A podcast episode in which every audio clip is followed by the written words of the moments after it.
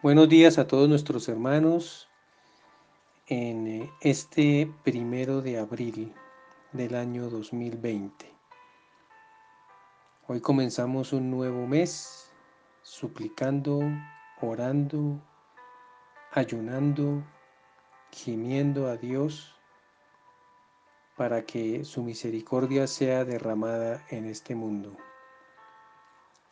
Todos Suplicamos a Dios que este mes sea muy diferente al mes de marzo, un mes muy difícil para toda la humanidad. Esperamos que este mes hayamos aprendido y que nuestro Dios nos muestre las cosas que estamos haciendo mal para corregirlas. Nuestro Dios no se complace en el dolor y la tristeza de sus hijos. Si permite lo que está permitiendo, es para aprendizaje. Somos Él en mí, yo en Él. Te habla el pastor Jaime Abraham Varela, como siempre, invitándote para que continuemos recibiendo la dirección de Dios. Hoy, mis hermanos, los invito para que vayamos al Antiguo Testamento, libro del Deuteronomio, capítulo 8. Vamos a leer desde el versículo número 1 la versión Reina Valera. Y vamos a leer solamente tres versículos. Y ustedes y yo vamos a entender el significado de una prueba. Hoy estudiamos la palabra de Dios bajo el título El propósito de las pruebas. Las personas cuando son afligidas, cuando somos probadas, cuando nos duele el corazón, el alma, cuando sufrimos a causa de lo que no entendemos, olvidamos que a Dios no se le ha pasado absolutamente nada. Son muchas las personas que hoy en el mundo gritan que Dios no existe, porque si existiera, no estaríamos así. Y es que el desconocimiento de Dios nos ha traído por este camino. Debemos aprender como creyentes a identificar por qué Dios permite algo como lo que está pasando. Ya hemos predicado este tema para ir entendiendo, pero hoy Dios nos dice de una forma muy evidente cuál es su propósito con todo esto. Dice el libro del Deuteronomio, allí en el capítulo 8, y habla de la buena tierra que han de poseer. Hay un premio grande, muy grande, y es una tierra maravillosa el Dios del cielo se la prometió a Moisés para su pueblo. Y fue muy difícil, hermano, escucha, fue muy difícil tomarla. A veces nosotros tenemos por indisciplina y por comodidad la imagen de que Dios nos tiene que dar todo y no sufrir absolutamente por nada. Y el pueblo, aunque era un pueblo rebelde, el pueblo de Israel, tuvo que sufrir muchísimo para obtener finalmente la promesa. Dice el versículo 1, cuidaréis de poner por obra todo mandamiento que yo os ordeno hoy, para que viváis y seáis multiplicados, y entréis y poseáis la tierra que Jehová prometió con juramento a vuestros padres. Aquí podemos entender, mis hermanos, la buena tierra es esa vida eterna que vamos a tener en el reino de los cielos. Que nos empezamos a ganar, mi hermano, ese etiquete desde aquí, desde esta tierra, pero nuestros ojos no deben estar puestos en algo que va a perecer, sino en algo que va a durar por la eternidad. El Señor otra vez nos dice que somos peregrinos. Son muy pocos los días que vamos a durar en esta tierra, pero los que estemos por su misericordia, preparados, escuchando, oyendo, obedeciendo, vamos a recibir el gran premio de esa tierra prometida, la perfección absoluta. Dice el versículo número 2, y te acordarás de todo el camino por donde te ha traído Jehová tu Dios estos cuarenta años en el desierto, para afligirte, para probarte, para saber lo que había en tu corazón si habías de guardar o no sus mandamientos. Y este versículo 2, hermanos, si lo logramos entender, pido al Espíritu Santo que todo oyente sea tocado en el nombre de Jesús para saber cuál es el propósito de una prueba. Si te estabas preguntando el por qué, aquí está la respuesta. Hay personas que dicen que el número 40 teológicamente significa cambio. Y es cierto. 40 años estuvo el pueblo de Dios, hermano, caminando por el desierto. Esa es su prueba. Pero aunque sufrieron terriblemente, hermano, Dios los sustentó. El Señor dice, te acordarás cuando el Señor dice te acordarás es porque nosotros vivimos una prueba, no será tal vez de 40 años, sino 40 días, pero el propósito de Dios está intacto. Cuando Dios actúa así está enseñando. Escucha, mucha gente puede entender castigo, juicio de Dios, nos va a destruir.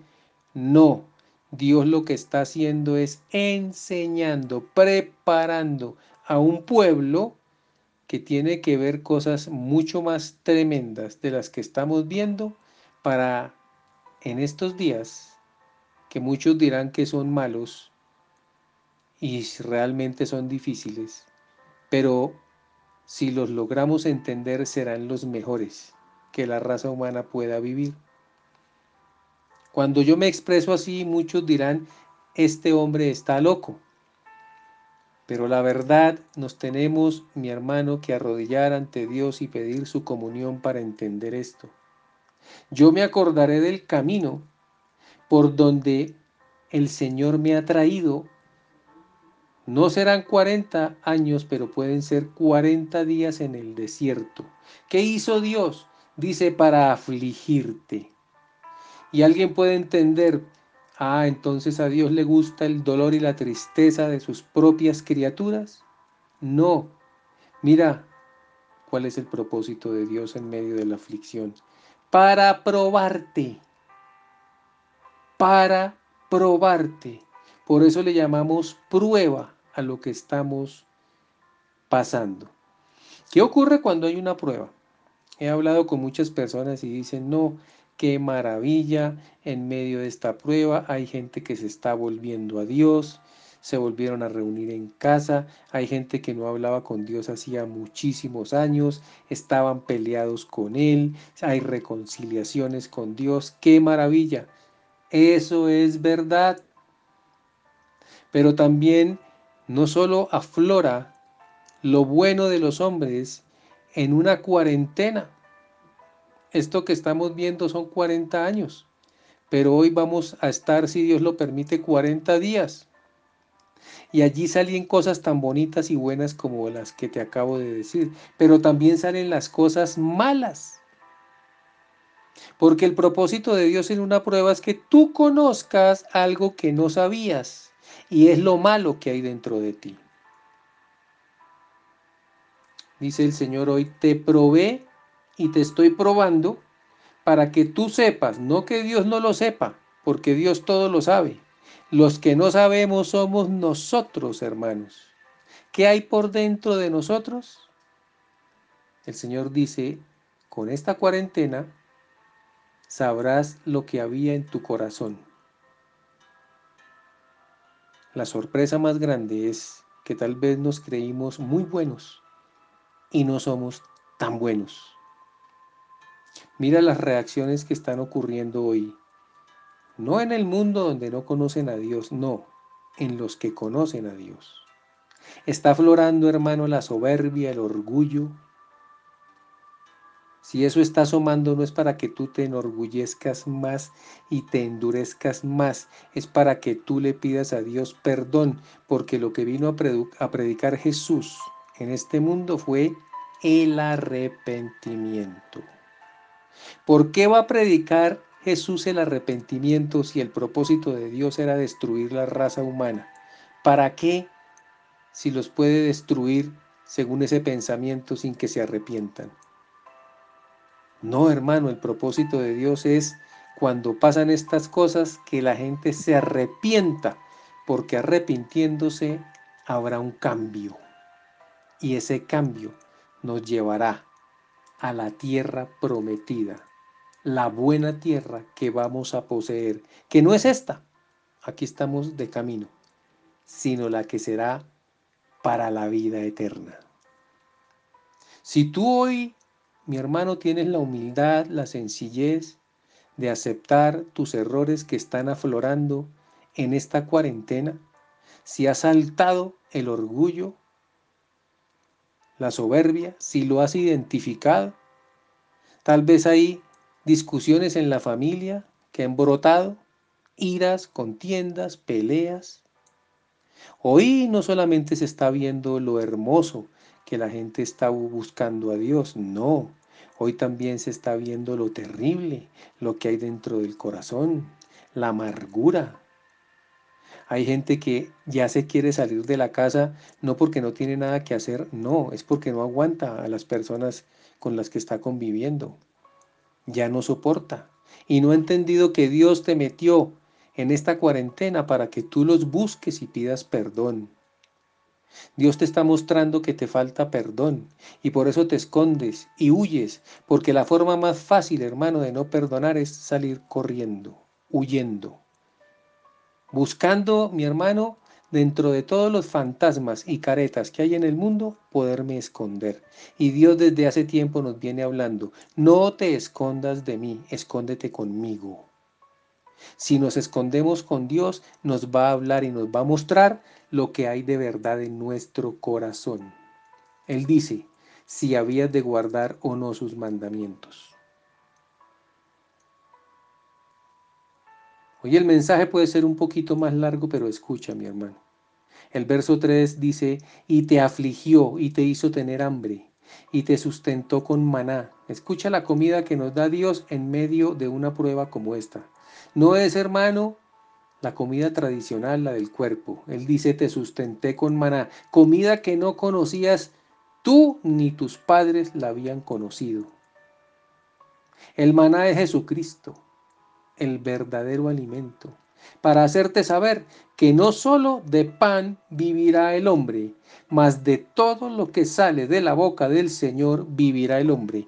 Hoy la gente está buscando a Dios y está comiendo el mejor alimento y es su palabra. Porque Dios te dice hoy, no te afanes tanto por tu comida para la subsistencia humana. Prepárate para recibir el maná si no lo conoces a Jesucristo, porque esa es palabra, es alimento que viene de lo alto. Es el maná, Jesús, el Hijo de Dios. Bien, mi hermano, hoy te dejamos con esta reflexión. Te pedimos por favor que hables con Dios y le preguntes si Dios está haciendo contigo una prueba grande no para destruirte, sino para mostrarte que hay también de malo en tu corazón, no para que te aflijas y tomes una falsa decisión, una decisión incorrecta. No. Toma la mejor. Pide perdón. Arrepiéntete y prepárate para las cosas mejores que han de venir. Mis hermanos, los dejo hoy y por favor recuerden que Dios cuida de nosotros para que nosotros cuidemos de ti. Que Dios te guarde.